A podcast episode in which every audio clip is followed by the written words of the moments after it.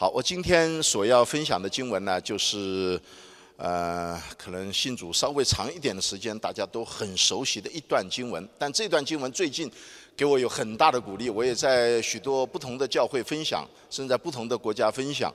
呃，那这段经文，我觉得是对我啊非常特别的啊，呃一一段经文，就是呃叫做伊马五斯的路上。耶稣复活以后，在以马五斯的路上与两个门徒之间的啊这样的一段经历，这段经历呃，我觉得是非常非常特别的。以前看的时候，我们更多的集中在呃这个耶稣的这个作为，呃这最近我看的时候，更多的集中在这两个门徒的啊生命的改变上面。所以我想我们一起来啊来学习这一段经文。呃，经文比较长，我看是不是有必要把这段经文我们一起读一下子？呃，好，我们还是一起读一下。可能有一些啊新的啊信主不久的弟兄姊妹还不是很熟悉这一段经文，以马五斯是怎么回事还不太知道，所以我想我们一起来读一下。如果你能够看到上面的话，这个上面比较密啊，不一定看得清楚。如果你手上有。啊，圣经的话，我们一起就拿手上的圣经来读。我们大概花十分钟左右的时间把它读一下子，好不好？好，请。正当那日，门徒中有两个人往一个村子去，这村子名叫以马五斯，离耶路撒冷约有二十五里。他们彼此谈论所愿这一切事，正谈论相问的时候，耶稣亲自就近他们。和他们同行，只是他们的眼睛迷糊了，不认识他。耶稣对他们说：“你们走路彼此谈论的是什么事呢？”他们就站住，脸上带着愁容。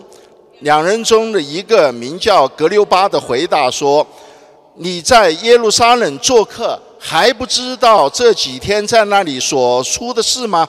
耶稣说：“什么事呢？”他们说。就是拿撒勒人耶稣的事，他是个先知，在神和众百姓面前说话行事都有大能。祭司长和我们的官府竟把他解去，定了死罪，定在十字架。但我们素来所盼望救赎以色列民的，就是他。不但如此，而且这事成就，现在已经三天了。再者，我们中间有几个妇女使我们惊奇，他们清早到了坟墓那里，不见他的身体，就回来告诉我们说，看见了天使显现，说他活了。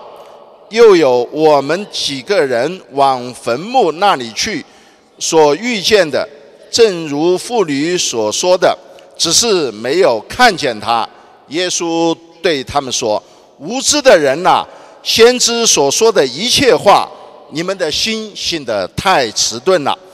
基督这样受害，又进入他的荣耀，岂不是应当的吗？于是从摩西和众先知起，凡经上指着自己的话，都给他们讲明白了。将近他们所去的村子，耶稣好像还要往前行，他们却强留他说：“时候晚了。”日头已经平息了，请你同我们住下吧。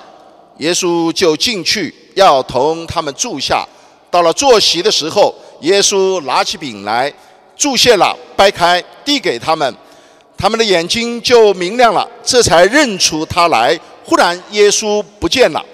他们彼此说：“在路上，他和我们说话，给我们讲解圣经的时候，我们的心岂不是火热的吗？”他们就立时起身回到耶路撒冷去，正遇见十一使徒和他们同人聚集在一处，说：“主果然复活，已经显给西门看了。”两人就把路上所遇见和波饼的时候，怎么被他们认出来的事，都述说了一遍。我们一起祷告。恩主，愿你自己的灵今天在这个地方做奇妙的工作，让我们被主你自己所赐的道来装备，被你的话语来感动，让我们的心仰望你，贴近你，明白你的旨意，使你的心意得满足。愿主的话在我们每个人的生命里面所激发出来的，成为许多人的祝福。我们感谢你，把下面的时间仰望交托在主手中，如此的感恩祈求和祷告，奉主耶稣的名，阿门。讲的故事很简单，刚才即便从来没有看过这段经文的，刚才听了以后，我想都明白这个故事讲的什么，就是在耶稣复活以后，在从耶路撒冷到伊马五斯的路上，有两个门徒，他们彼此在议论关于刚刚在耶路撒冷所发生的事情，就是耶稣被害，然后许许多多的人谈论。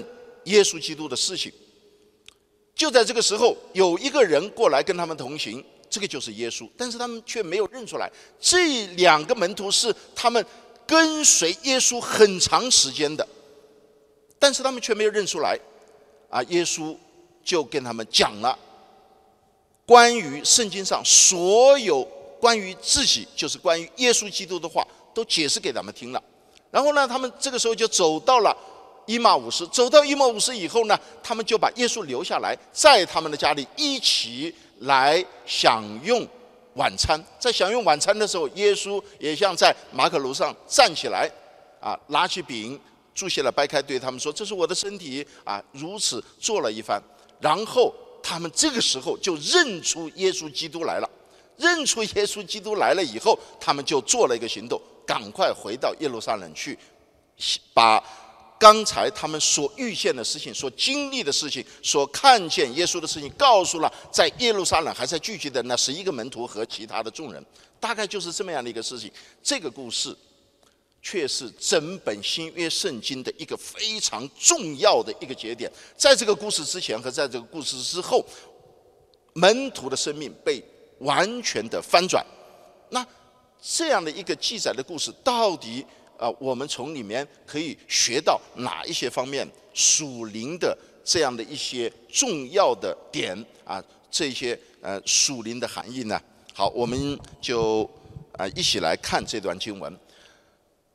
首先是十三节啊啊，这个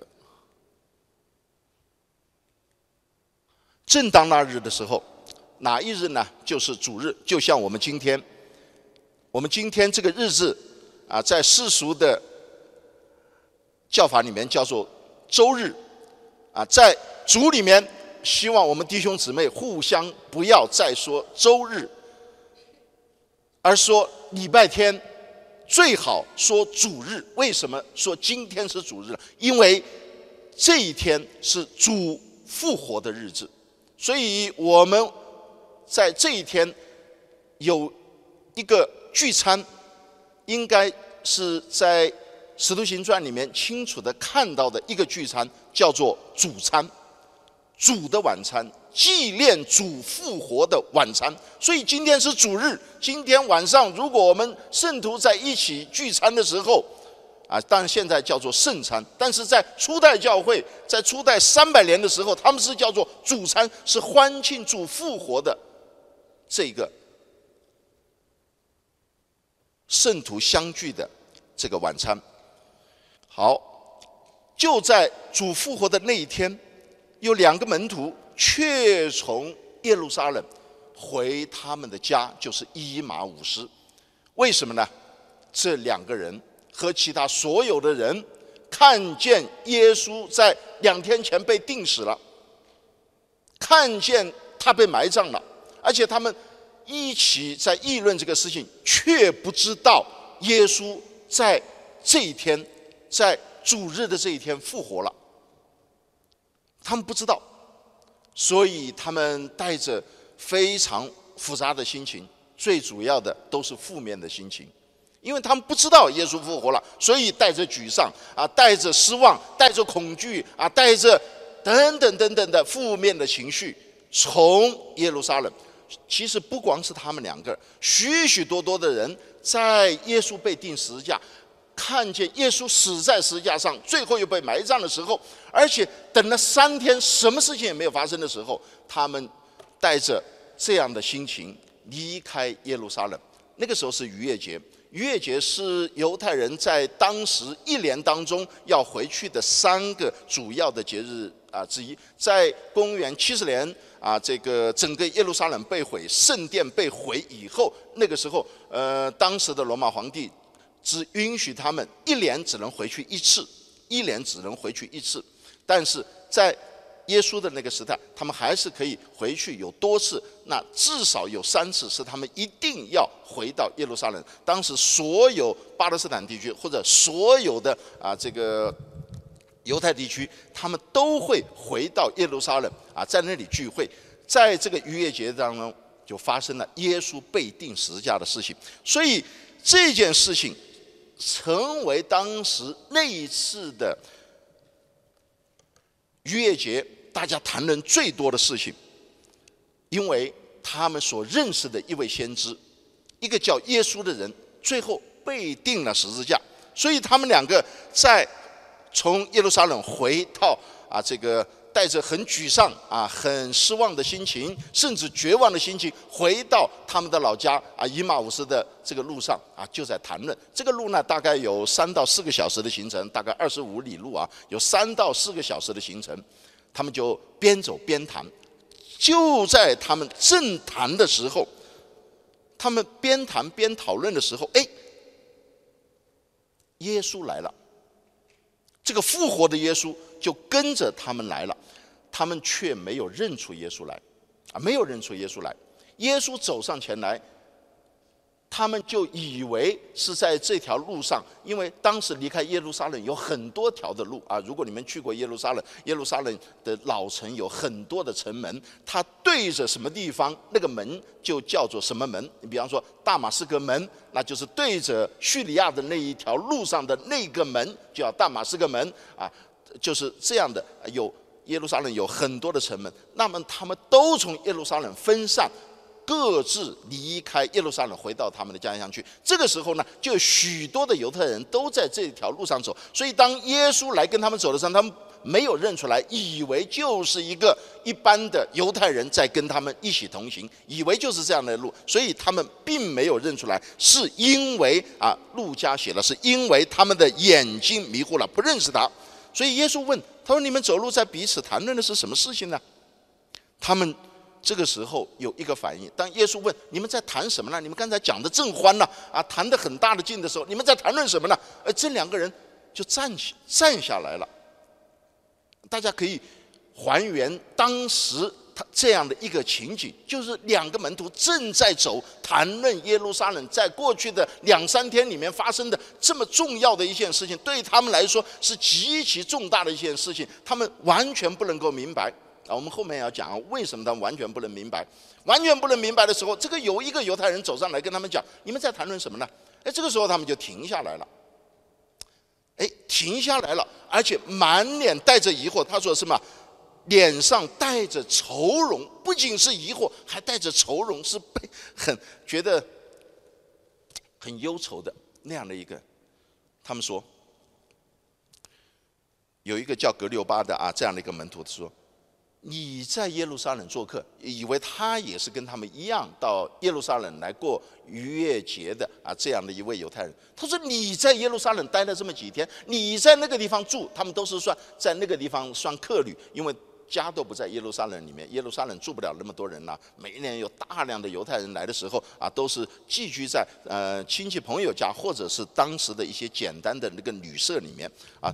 你在那个地方，难道还没有听到？”这个事情吗？还不知道这几天在那里所出的事情吗？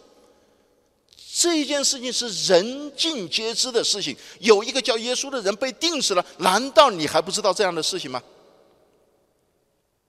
耶稣说什么事情呢？他们说就是拿撒勒耶稣的事情啊，就是一个叫拿撒人的耶稣，他的事情，他是个先知啊。这个时候就是他们对耶稣的一个判断，就是。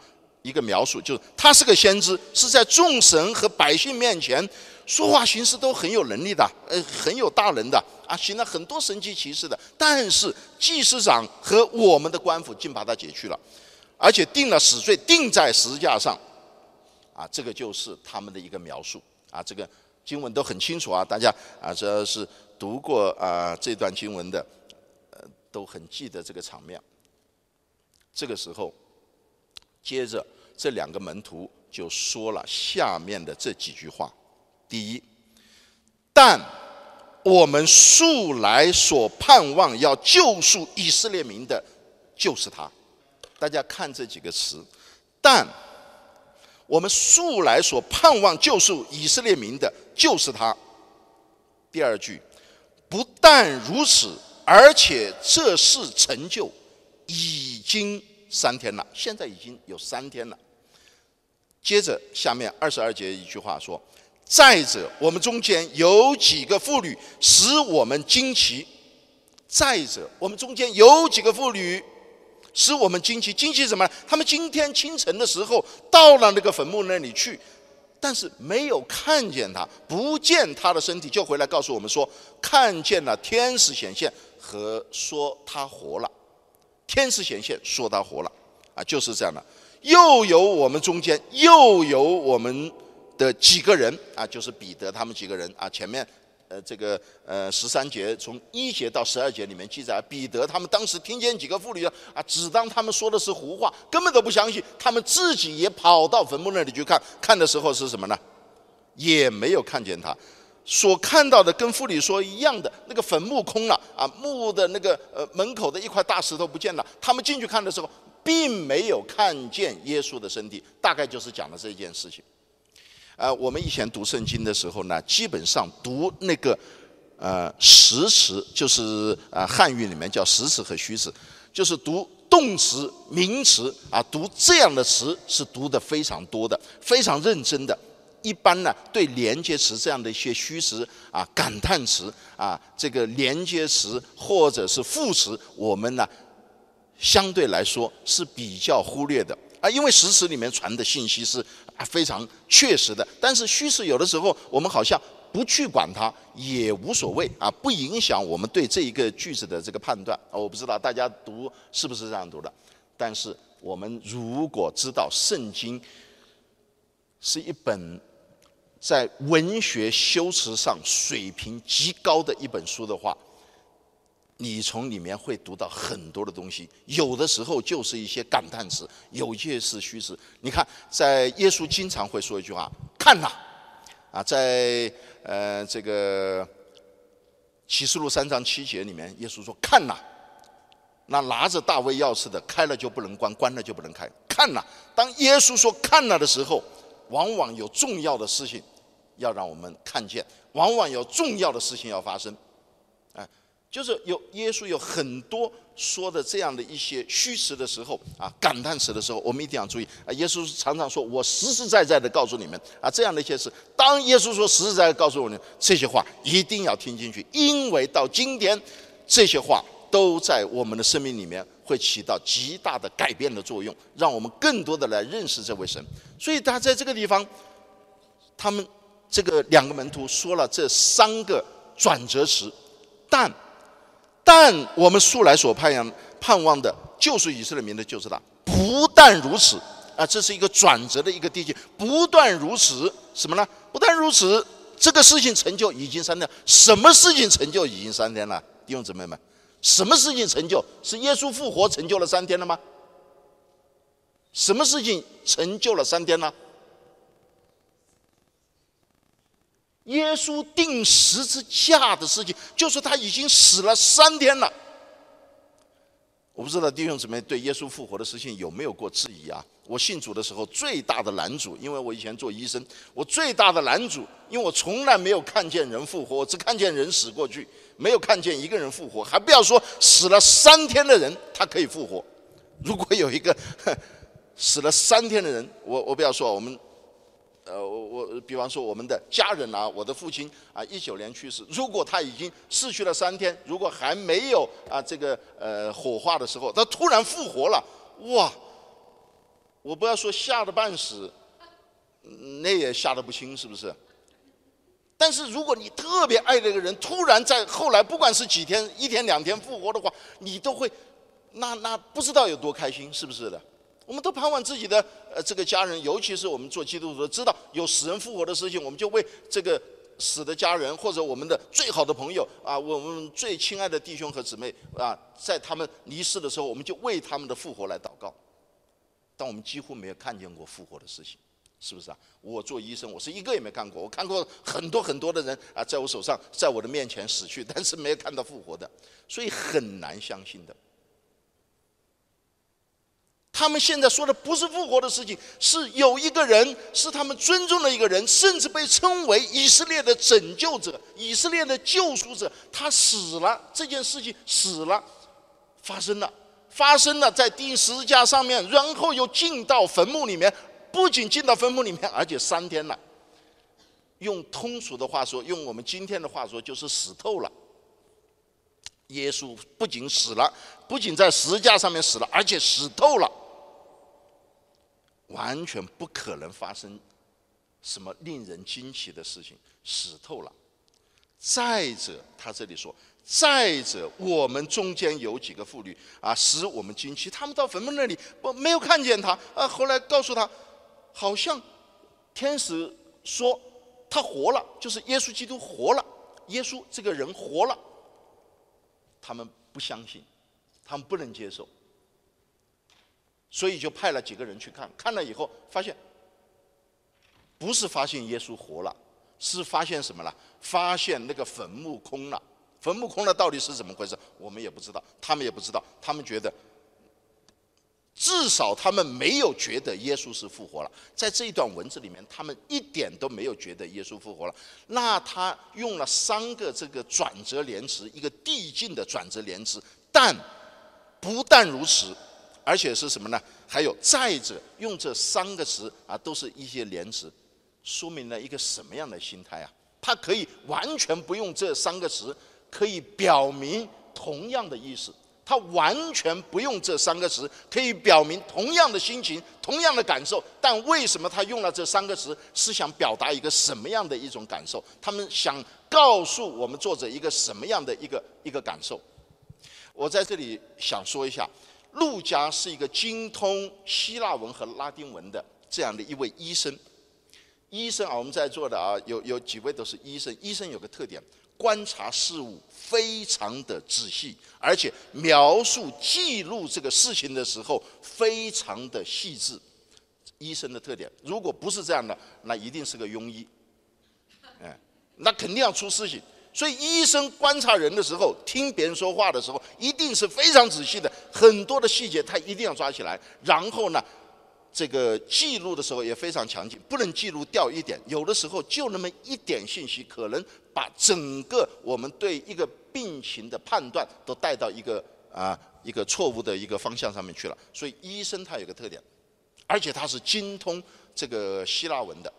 什么意思呢？就是路加在四福音书里面，或者整本这个新约圣经里面，路加的两这个两卷书，一个是路加福音，还有一个使徒行传，是。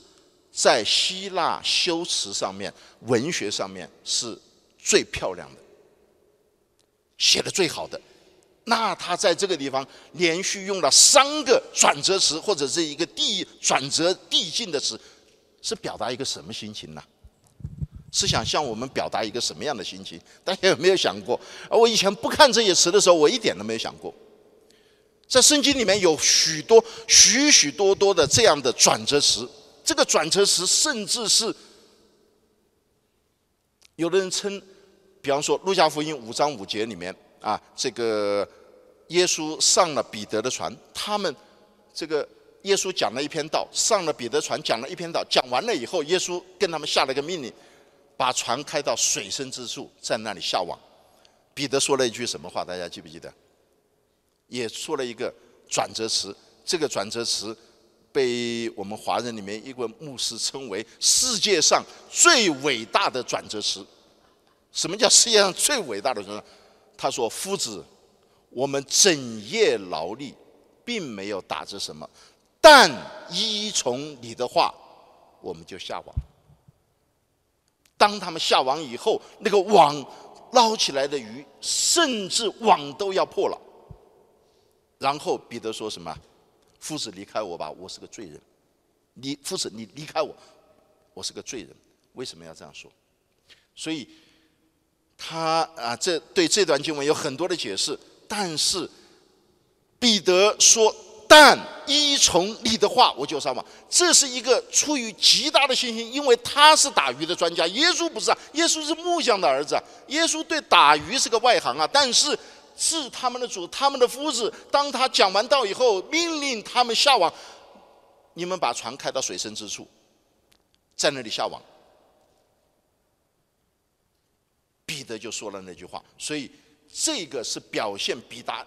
彼得极大的顺从和对主的信心的一个词，是被称为啊新约圣经里最伟大的蛋。但是我觉得圣圣经新约圣经里面还有很多的这个转折词是值得我们好好的去看的啊。这个就是啊路加的这个修辞非常厉害，非常美。我们想，我在这里问他连续在这里用了三个词，有没有这里喜欢文学的啊？啊，你看这个词以后是想表达一个什么样的心情？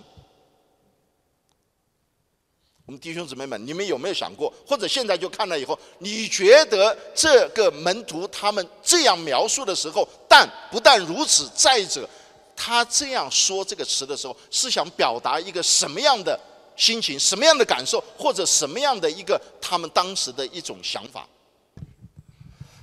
你们你们这里面有没有人被骗过的？被人骗过的？我说的不是。骗了你一个手机啊，骗了你一个这个这个包包骗去了啊，或者骗了一段感情，被这个骗是对你的人生的一个重大的改变的一个骗局，就是你把一生所有的啊，么这个这个啊血汗钱全部都投到这个这上面去了，最后说他是个骗子。你会是一个什么样的感受？愤怒、沮丧、失望、绝望都有吧？困惑啊，等等，那怎么会他变了？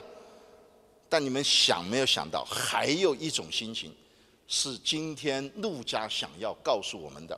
陆家在这用三个单词，嗯，但愿不是的，希望这都是假的啊！那个骗局是。也是假的，最后被揭穿是假的。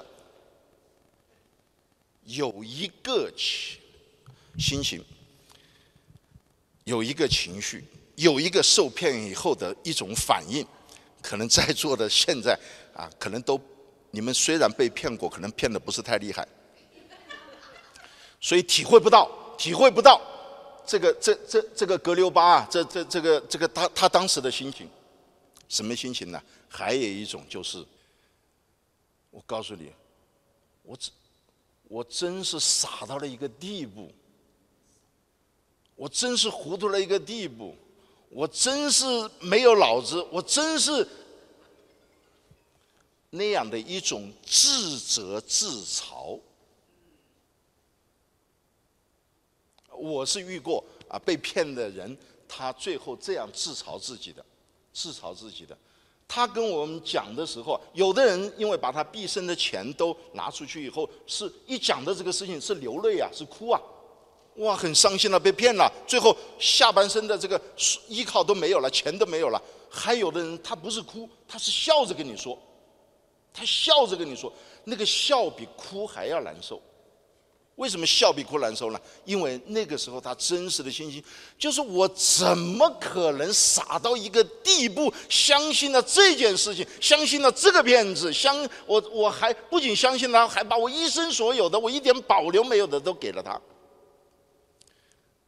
当一个人真的是把一个目标、一种意向、一个说法当成你的信仰的时候。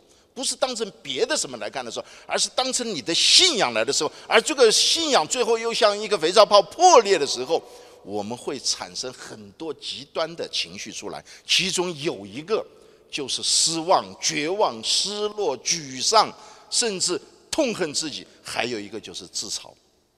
我怎么这么蠢呢？我怎么，我我平常大家都觉得我还还可以的，还聪明的，智商还在线的，怎么我这最后变成这么一个智商这么弱智的人，会相信这样的一个事情呢？当时几乎所有的门徒对耶稣基督在十字架上面被钉死，后来又埋葬的事情，他们真的是什么样的这样的情绪都可能产生，而这这个。路加想在以马五斯的路上告诉我们的是那样的一种强烈的绝望、失望以后所带来的一种自嘲。你看啊，你仔细去看，他说前面都没有什么话说啊。他说有一个叫拿撒人耶稣，你听过没有？他是个先知啊，哎，他很很厉害呀。他厉害到什么呢？他有说话行事都好像很有大能一样的，但是我们基督上却把他定死了。不仅钉死了，这个事情已经发生了三天了，死透了。不但如此，啊，这件事已经发生了三天了。而而前面一个“蛋”呢，说的很有意思。但我们素来所盼望救赎以色列民的，就是他，就是我们已经把以色列民复这个被拯救啊，脱离苦海的希望，好像我们对当时是几百万的这个犹太人，两百多万的犹太人对。摩西的那个盼望都寄托在现在要来的这位基督身上，就是这个耶稣。我们把他当成了弥赛亚，我们把他当成了救赎者。但他是以色列的救主，是整个救以色列人脱离苦难的那个人呐，是上帝所派来的那个。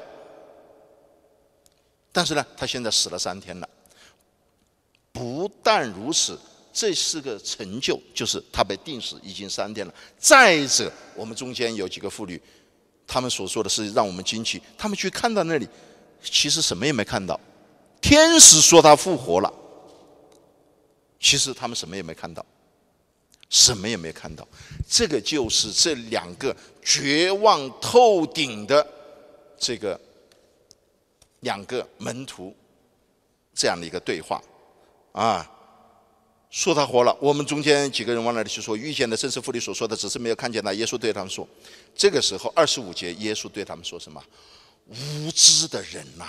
耶稣，呃，耶稣不是太常骂人的啊，嗯，但是要骂的一定是很有原因的。我已经向你们预言过了，三天后会复活。你们居然在坟墓里面没有看到我的身体，居然不联想到，不相信是复活。”根本就不觉得是复活，只觉得我是死了，而且死了一一点这个这个这个呃死死透了，一点这个复活的可能性都没有了啊！在这样的情况下，耶稣说：“这无知的人呐，你们这些无知的人呐，先知所说的话，你们的心真是信的太迟钝了。跟你们讲了那么多，你们太迟钝了。”啊，我们如果这里有很多做辅导的啊，呃，这个信主时间长的，会对年轻的这个弟兄姊妹做辅导的时候，一定都会有同样的感受。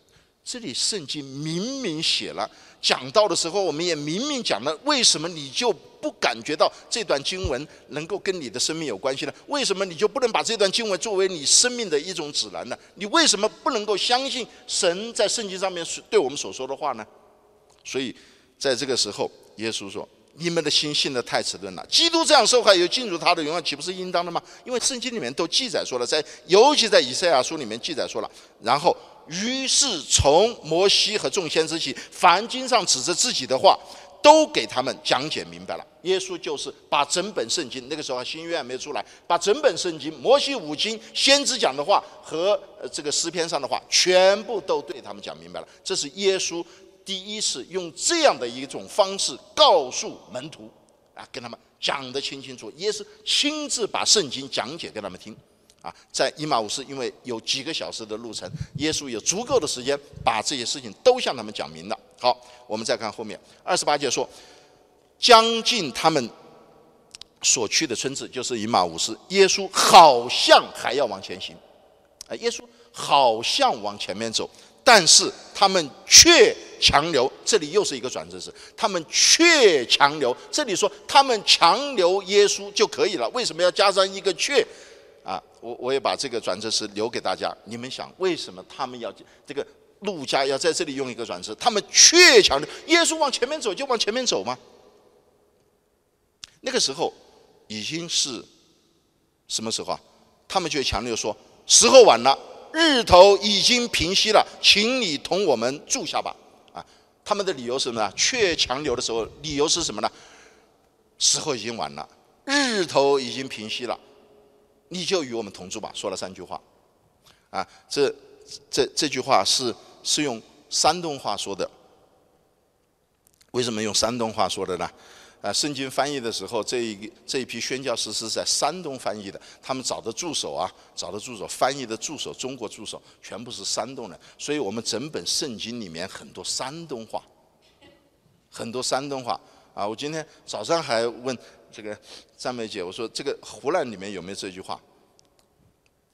基本上河南啊，河南和山东人说太阳都是说日头，啊，说日头。所以很很多，你们有没有注意啊？很有意思的，因为我们请了一个山东的专门呃关于圣经这方面的一位啊老师，一位专家到我们教会去讲过啊，讲过一天。哎呀，大家听的。呃，笑得前翻后仰的，因为在圣经里面很多话是山东话，这句是典型的。日头已经平息了，你看我们说太阳下山了，这很简单，是不是的？太阳下山了，他日头平息了。山东话里面在圣经里面很多啊，日头，耶稣说日头照好人也照歹人。耶稣不是山东人哦，嗯，但是他说了山东话，日头照好人也照歹人，好人歹人这个都是山东话。河南话、山东话的是好人和歹人，是不是的？哎，还有什么晌午啊？圣经里面什么晌午啊？一刹那、一刹、一刹那，这像这样，呃，像这样的一些话，呃呃，对，都是山东话啊。什么好人歹人，这很有意思的。所以耶稣在这里说了一句山东话，说：“日头，呃，不是，他们说了一句山东话，时候晚了，日头已经平息了，求请，请你同我们住下吧。”啊，耶稣就进去。要同他们住下，到了坐席的时候啊，过一会儿他们先住下啊，就吃饭了。吃饭的时候，耶稣站起来拿起饼来啊，就好像他在马可楼上做的同样的事情啊，在这个啊四福音书里面所记载的，祝谢了，拨开递给他们，他们的眼睛就明了。这里有一个背景，就是在当时在一个家里面要存着感恩的心吃饭的时候。这个波饼的这个人，一定是在犹太人当中这一个家的家长，一定是在他们这一群人当中的最有威信、最有这个啊，这个呃，就是说年龄最长、最受尊崇的那一个。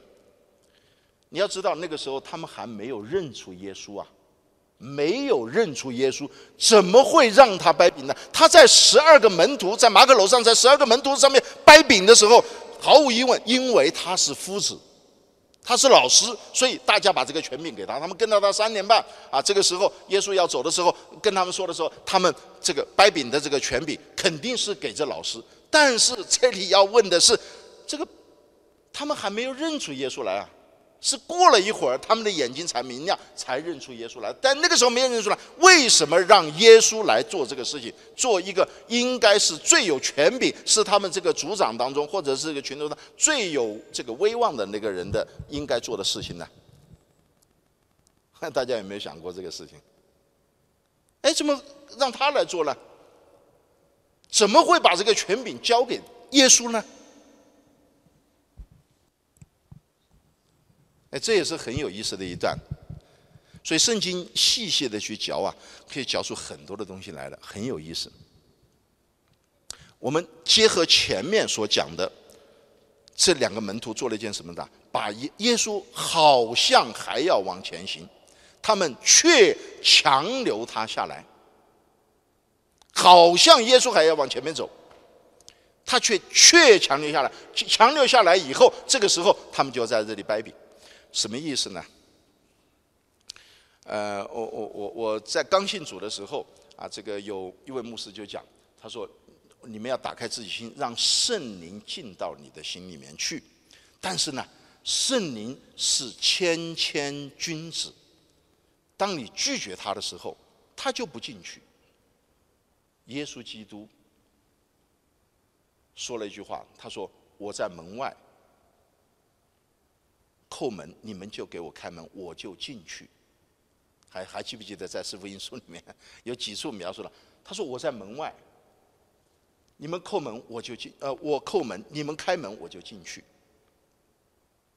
耶稣在门外，耶稣是完全可以强行的进来的，耶稣是可以自己推门进来的，耶稣不推门他也可以进来，但是他说我在门外，你们开门我就进去。同样，我们信耶稣的时候。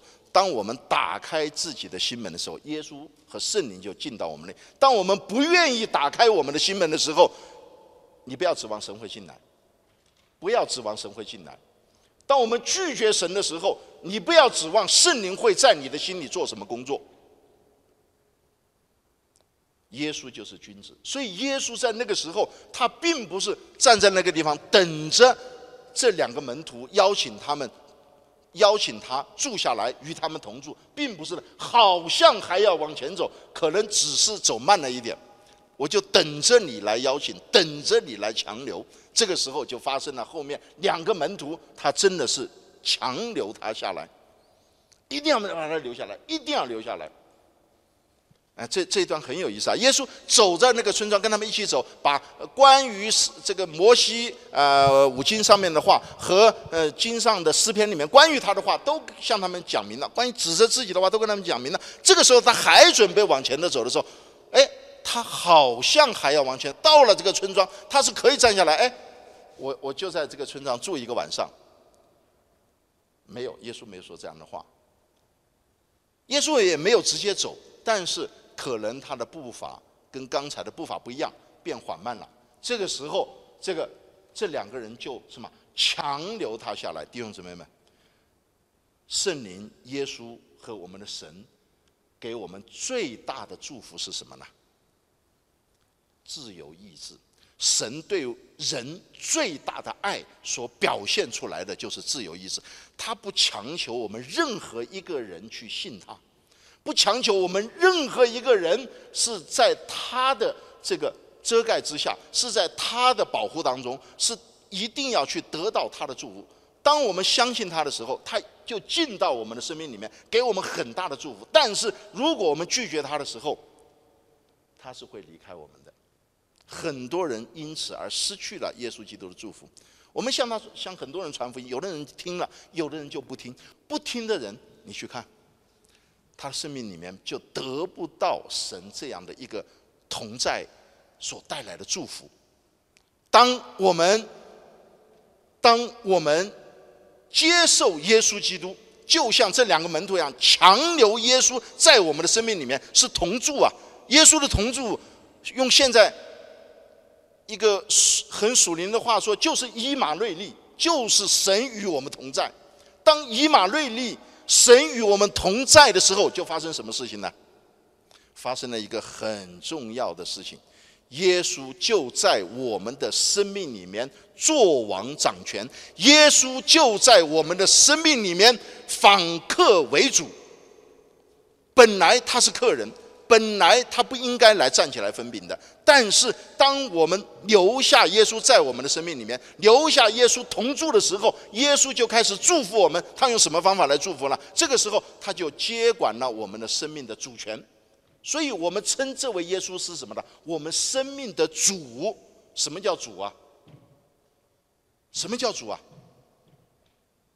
当家做主。我们汉语里面有很多词是跟主有关的。主要是什么？我们主要的是什么？啊，很多词主要的是什么？你说这个时候，我们点点可能说，我们主要是什么？主要主要是什么呢？就是主所想要的，我们的这位主，我们生命里面这个 Lord，这个主所想要的到底是什么？他就接管我们的生命，访客为主了。本来是客，当我们邀请他住在我们家的时候，就访客为主了。奇妙的事情就发生了，所以你们不知道你们有没有接待牧者在自己家里住的这个经历？啊，牧者也有耶稣的这个这个这个毛病，耶稣的这个问题，就是到谁的家里去，这个牧者常常会在你们家里访客为主。你本来他在你家里应该是啊，被你们家里接待的时候，应该是啊很很注意、很小心，因为他是客人啊，很感谢、很感激。但有的牧者到你家里去，他不是表现的说很感激啊，很那个了，他没有说几句感谢的话，通常他站起来给你家一一堆的教导。为什么呢？他看见你们家的问题，看见你们家的需要，看见你们家应该被祝福的地方，他知道这个比他所有其他的对你们家所带来的都要宝贵，那就是指出你们的问题，然后用圣经的教导，用圣经价值观的这样的一种教导来给你们家带来祝福。给你们家一个方向和原则，所以有很多的家庭是因为接待过一次牧者，他们整个家庭的方向、整个家庭的关系、整个家庭的命运就发生了改变。所以接待弟兄姊妹，尤其接待牧者，一不小心就接待了耶稣，一不小心就接待了神。当我们接待神的时候，神就在我们的家庭里面，神就在我们的生命里面访客为主。而这个是基于什么呢？基于我们对神开放我们的心，开放我们的心门，开放我们的家人。你有没有这样的一个心智？大家还记得那个呃一个税吏长呃撒该，他因为又矮又胖啊，这个听说耶稣要来了，他很好奇，很想见一见，但看不见，爬到树上。当他有这么大的一个愿望和渴慕的时候，耶稣说：“撒该，你下来，今天晚上我就要住在你家里。”当耶稣到了家里是什么？救恩就临到这个家里了，祝福就临到这个家了。他的家庭，他的生命就永远被改变了。所以弟兄姊妹们，当我们接待耶稣的时候，甚至我们对耶稣有一个强留，你不能走。虽然我还不知道你，还不了解你，还不完全知道你，但是你把耶稣强留下来的时候，他就在我们的生命里面动工，他就在我们的生命里面。做从来没有人能够做的事情，就让他们看见了耶稣。他这个时候眼睛突然明亮了。哎，走了那么长时间，他们曾经跟了耶稣两三年了。我不是说整个三年都跟着耶稣，跟了耶稣好几年，然后又跟耶稣在以马乌斯的路上走了那么半天，都没有认出来。这个时候，他们突然就认出来了。突然就认出来，为什么呢？当耶稣摆饼的时候，耶稣说：“这是我我的身体为你们舍的，这是我的血为你们流的。”当耶稣说这个话的时候，实际上就是把自己的生命分在我们的生命里面，让我们完全有信心的一双眼睛能够看见这位真神。当我们看见这个真神的时候，我们的眼睛就明亮了。有没有这种情况？我记得我母亲过八十五岁生日的时候，前两年过八十五岁生日的时候，我就。找了他的啊几个老朋友，都是八十几岁的人了，啊，都我我母亲是学校的老师，他的几个同事几十年，呃，这些老师呢。我认识都是上五十年以上的，因为我小的时候，这个读小学的时候，他们这些老师也教过我，而且呢，跟我母亲也是好朋友，所以常他们常常在一起玩，啊，就是那一年有很多次的聚会，所以我也常常请他们吃饭呐，啊，这个有有的就是我的班主任，有的是我的副科老师，就很熟了，结果。那一次，我母亲过八十五岁生日，我就在酒店里面。然后呢，我就跑到这个酒店里，跟他们那个经理，那个那个酒店呢是在我们教会对面，是是比较熟的一个酒店。我就跟那个酒店的经理讲，我说今天是我母亲的生日，有没有什么特别的礼物可以给她？他有，啊，我们这里每一个过生日的人就有一一大碗那个非常好的长寿面。啊，我说好好好，那我想这个酒店有这样的一个啊这个。这样的一个祝福，那很好，我就不用呃呃准备长寿面了。结果，呃，吃完饭以后啊，基本上快吃完的时候，哎，他们的那个一一一个服务员就把我喊出去了。他说我们经理喊你出去，我就到后厨那里。他说什么事情了？他说现在要准备跟你母亲送面了。我说送面就送面了，这个是这个长寿面嘛，送面就是面。这个就把我喊出来什么？哎，他说我们这里有个特别的仪式，什么仪式呢？就让我装扮成。大厨穿那个白颜色的一套衣服，然后戴那个厨师的那个高帽子啊，就进去，然后就把那一个啊上面点了好多蜡烛，然后就把这个灯就关掉了。我就推着那个车子进去啊，那一桌子坐了十个，都是呃我母亲的好朋友，而且从五十年前就认识我的这样的几位这个老师。结果我推进去了，把这个面分给他们，然后还跟他们讲话，搞了半天，没有一个人认出我来，一个都没有认出我来。为什么没有认出来了？因为他们压根的，哎，那而且那个时候我就是出去一下，他们应该想得到啊，你都出去了，你看。刚才我儿子也出去了，而且我竟然还跟他们讲话。至少我这个相还没有变，我也没化妆，也没什么，就是戴了个帽子，穿了个白大褂。居然生我养我八十七岁的老母亲没有认出来，居然认识我五十多年的那些老朋友、老师，没有一个认出来。我还跟他们讲话，哎呀，我说你们多吃点呐，祝你生日快乐啊，什么啊，这长寿啊，说了这些，没有一个认出来，没有一个听出来。为什么呢？因为他们在心里面压根都没有想到，压根都不认为你啊，我是他的儿子，装成这个样子的，压根都没想到，他们没有认出耶稣，一路上没有说，因为什么？他们压根都没有想到这个死了三天的耶稣会复活，一点都没有想到他会复活，他不可能复活，他死的死透了，死了三天了还就是这不知道尸体被搞到哪去了，但是他没有想到复活。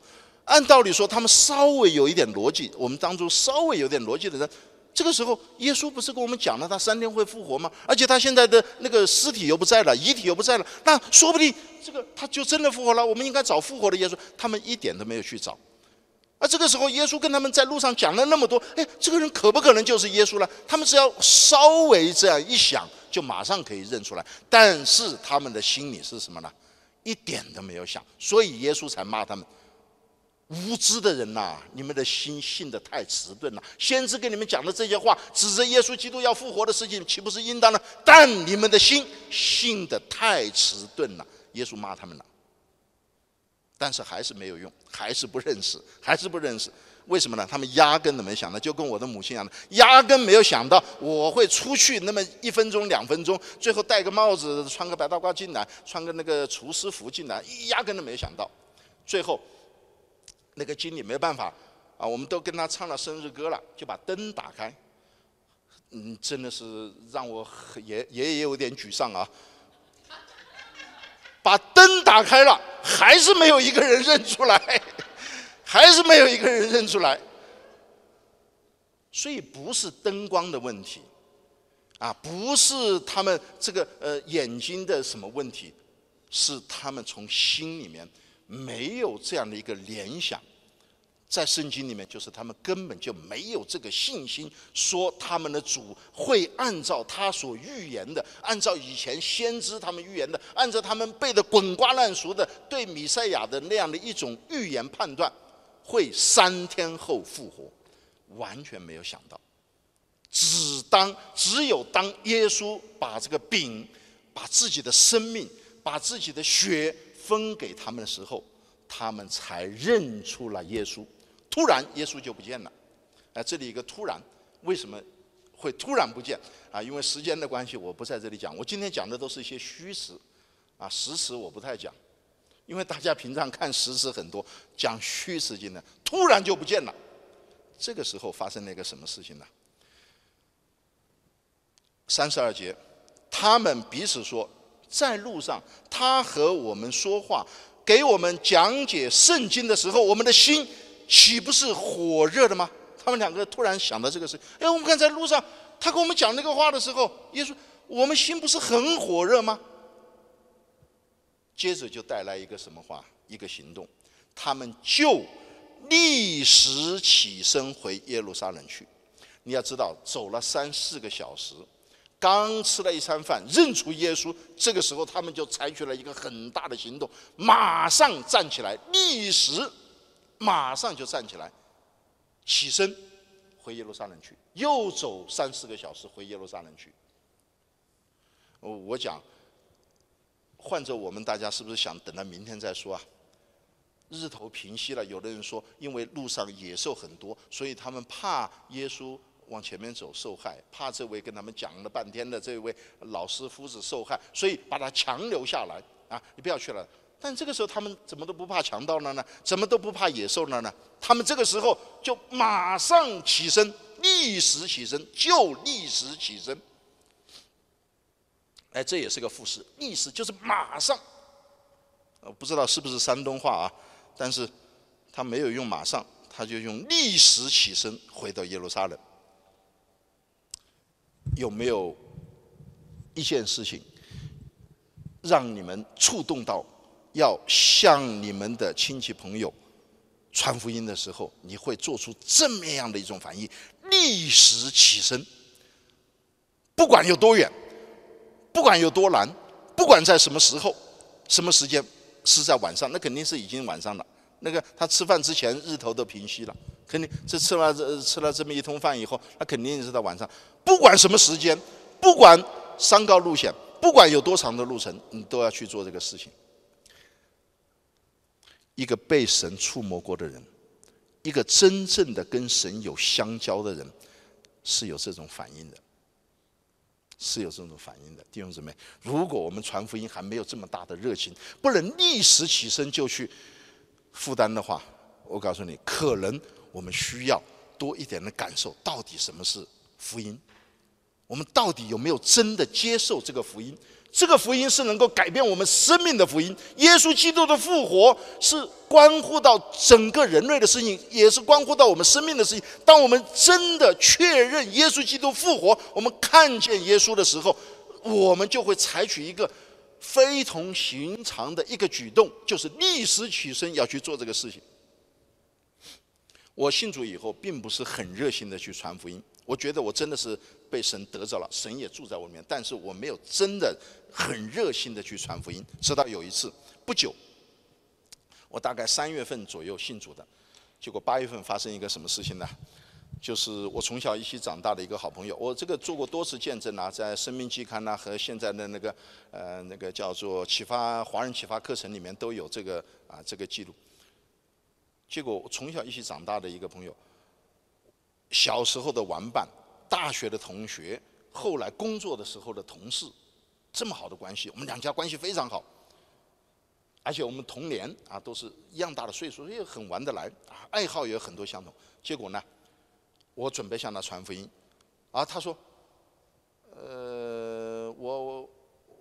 我过两天就要去到这个神农架啊，我们是湖北啊，武汉神农架去做这个科普考察，大概有半个月。科普考察，中国科学院和这个中央电视台、湖北电视台一个联合的科普考察的一个，本来是喊我去做随队医生的，后来呢我不能去，就定他为随队医生。他说过两天就要去了，我也知道这个事情。好，我说过两天，等你回来，我给你传福音。等你回来，邀请你到我们的小组里面去。我们那个时候还没教会，啊，零二年还没有教会。我说邀请到我们教会去，他说好好，我很想听一听，就这样走了。八月份进去以后，第一天就从神农架上面的一个一个山崖上面摔下来，当场摔死了。我当时非常难过，痛哭。我痛哭不是失光是失去这个好朋友，痛哭是什么呢？没有机会再向他传福音了，没有机会。我这么好的朋友，我微信组的时候是向我所有的好朋友啊，我们科室的同事，那时候我还在医院工作，在外科工作，和我以前的同学，我向他们传福音，啊，一个个打电话。所以我教会里最早信的全部都是我的朋友，哈 哈啊，我的同同学坐这边，同事坐这边，啊，都是我们这这这。但是我那个时候过高的估计了，啊，我们好像对生命的把握，我们好像对生命很有把握呀。其实我们对生命，生命绝不在我们自己的手上。所以那是给我很大的一个教训，我真是痛苦啊！那一次痛苦，很很难受，失去了一个朋友，而且没有跟他传福音。所以他的葬礼结束，他的葬礼一结束以后，我就立时买了一个。去南京的机票，我从小在南京出生长大，我的家人，我尤其是带我啊长大的，呃，从小我没有跟父母亲在一起，我父母亲在武汉工作，我的长大的是，呃，带我长大的是我的外婆，八十五岁了，我想，如果我不急于去传福音，说不到他第二天就离开这个世界了。那就再也没有机会了。我真的是葬礼一办完，我就立时买了机票，打一个飞的跑到南京去跟他传福音。我留了三天时间，跟单位请了三天的假。我说他信了一辈子的佛啊，八十年八十几年十十大概十几岁信了将近七十年的佛，结果跟他传福音，他信主了，后来活到九十六岁。但是那个时候我的心里感动就是立时来跟他传。还有一次，我做手术那天呢，手术很长，大概下午两三点钟才做完，早上八八九点进去做，做了下午两三点钟做完，出来的时候又渴又累，腰又痛啊，站在那里很难受了，就想赶快啊处理完了以后就回家休息了。这个时候教会有一位弟兄姊妹，一位姊妹打电话过来。说我的女儿马上出国，今天晚上坐飞机到哪个地方，然后出国到法国去留学，大概两年不会回来。然后我说那就祝福她呀。她说不是的，我想让她接受耶稣基督啊，呃，来信主。我说你跟他传呐。她说我跟他讲了好久，好像没有用。你能不能来？哇，那个时候给我很，他说他从小就很听你的话。啊，那个那个那个姊妹，比等于说我跟她母亲是同辈的。这个这个姊妹呢，刚刚啊要到法国去留学读大学。她说你能不能来？她从小都很听你的话，你跟她传，那那可能就很有效。所以我当时很真是很想推迟啊，很想推迟，因为很累，做了一天的手术，肚子又饿，口又渴，啊，这个人又累，站的都都都都觉得很难受，都是巴不得躺下来。后来真的是经历了前面那个事情，我知道，这个神也在我心里做很奇妙的工作。我马上就处理好病人的事情，就打了一个的到他家里去，整整讲了两个小时在他家里面，一直到他五点钟出门的时候，带他做了觉知祷告。现在是法国华人教会的一个非常重要的童工，啊，法国巴黎一个华人教会的非常重要的童工。很多时候，当我们真的是被神的灵触动，我们真的是被神亲自摸着的时候，我们是可以做出一些不可思议的时候，立时就立时可以站起来，就回到耶路撒冷去，走了三十个小时，二十多里地，走了三十个小时才到的一个地，这个到了家，吃完饭马上又回到耶路撒冷去做什么呢？见到了十一个门徒和同人聚集在一处，就跟他们讲了耶稣复活的事情。第一句话是什么呢？就是主果然复活了。主果然复活，这就是福音的核心，这就是十架恩典救赎的核心，就是主果然复活了。我们要传的就是以主复活为中心的十字架上面的这个救赎的恩典。所以他们是去传福音的。他们到耶路撒冷不为别的，就是在耶路撒冷里还有很多的人，包括跟随过耶稣三年多的人，都还没有接受福音，都还没有认识主的复活，所以他们就回到耶路撒冷去做了这样的一个事情。所以弟兄姊妹们，我不知道啊，有的时候我会接到 接到这个这个这个海外的啊，尤其是北美的比较多的。啊，弟兄姊妹，有的根本就不认识我，要打电话啊，不知道哪里要的电话就问到，哎，黄木生，我们有家里有一个人在武汉，现在已经病危了，你们能不能派几个童工去看望一下，跟他传福音？啊，是我的姐姐，啊，是我的爸爸，是我的叔叔，啊，这样的，我我我总是会问，我说我们很愿意，但是我要问你一句，你以前有没有跟他传过福音？因为我们现在不是那个通信不发达的人的，你用微信啊，甚至用视频，你可以天天跟他传福音啊。你有没有？有的，有的是很好。我我一直在跟他讲，就差临门一脚了，那我们马上就出发到医院去啊，跟他讲啊，带他信主。但是他如果几乎没有讲过，偶尔讲过一下，我们基本上不太去，很不容易，因为他们对福音已经。根根本没有这种预备，而且呢，这个呃，这个在那个生命的最后一刻，家里都忙得一团乱，你又不是他的家人，去了以后很难传的。我们去过很多，几乎都是碰到冷脸啊，都是你也不知道你是哪里来的，我也不认识你，你在这里讲这一套东西啊，跟我这个病一点关系没有，他会这样认为的，那个效果特别不好，所以我都会问弟兄，你跟他传过福音没有？很多时候他们是自己没有传过，他们巴不得自己亲人最后去天堂，最后能够有人去帮助他。但是你为什么你自己不向他传福音呢？有这么好的通讯，你要知道，向我传福音的人很有意思，是我太太的同学。零二年的时候，他就在我们家，我们从来以前没有正真正的听过福音。这个我太太这个一个女同学，清华的博士，信主了以后，跑到我们家，路过我们家，待了二十四个小时。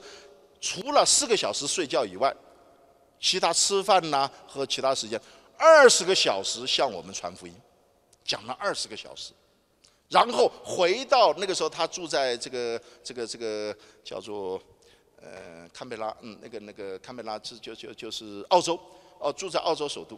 他回到澳洲以后，那个是二十年前了，还没有现在的微信呢，还没有现在这个，是用 IP 电话，几乎。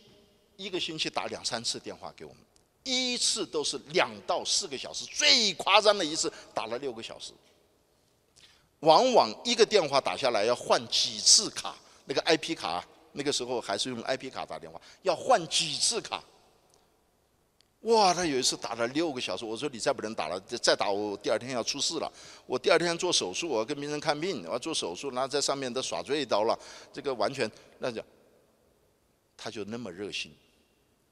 那么热心，弟兄姊妹，你像你家人，他我不是我们不是他的亲戚啊，只是他的一个同学。我太太是他同班同学，而且中学同学，啊，已经分裂很多了。他就这么大的热心跟我们传福音，啊，不停的讲，不停的讲，哎，每天讲，每天讲，哎呀，我太太那个时候她每天要很早起来，她就本来是女同学，又是跟他打的，应该他听了，他那那他听了一半，他说我实在是困得不行了，第二天还要起来，给你听。我就接过来听，所以我就先蒙福，我就先信主。后来大概讲了一个多月以后，我就信主了。二月份到三月份，我记得那个时候就信主了。他就不停的打，弟兄姊妹，你向你的家人传福音有没有这样的负担？不停的打，而且这姊妹很好玩的。我们信主了以后，信主了以后，他再就不跟我们联系了，一个电话也不打了，一个电话也不打了。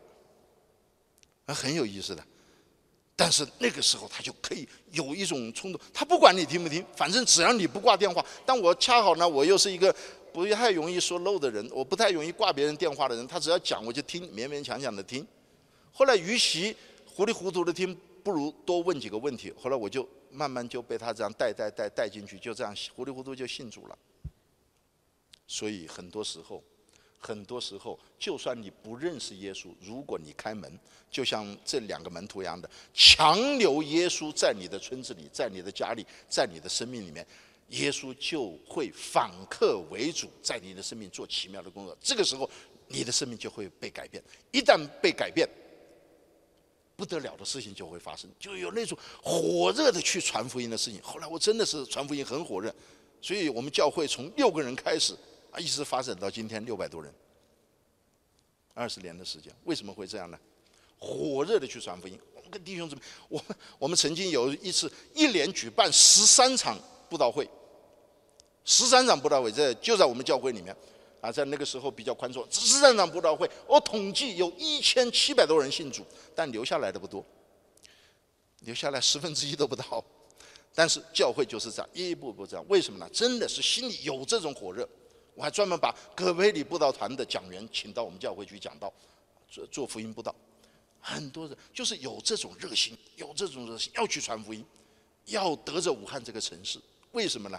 就跟这个门两个门徒一样，当他们被耶稣触摸以后，虽然耶稣突然看不见了，但是他们就是立即起身，他们就立时起身往耶路撒冷去。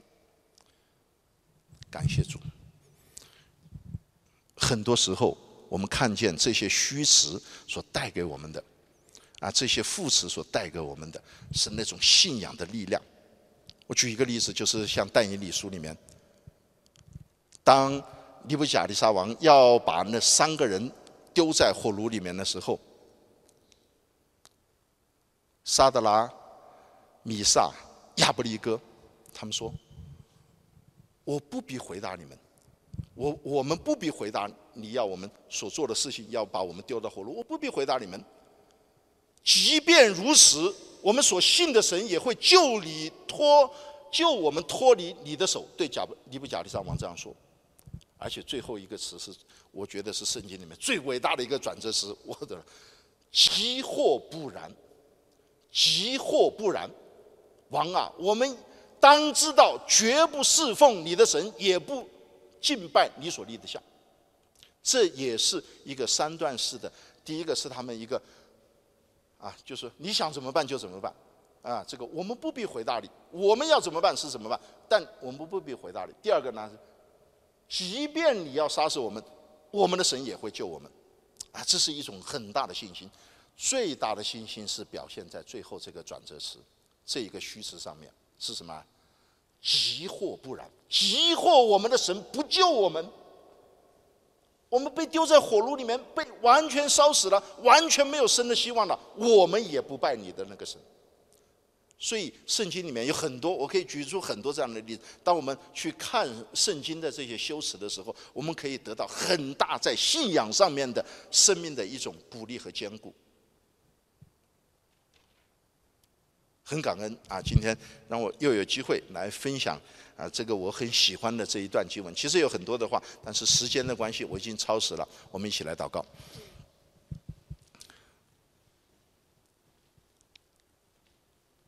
主啊，你的话语是我们脚前的灯，路上的光，是我们生命的指引，也是我们生命要彰显的目标。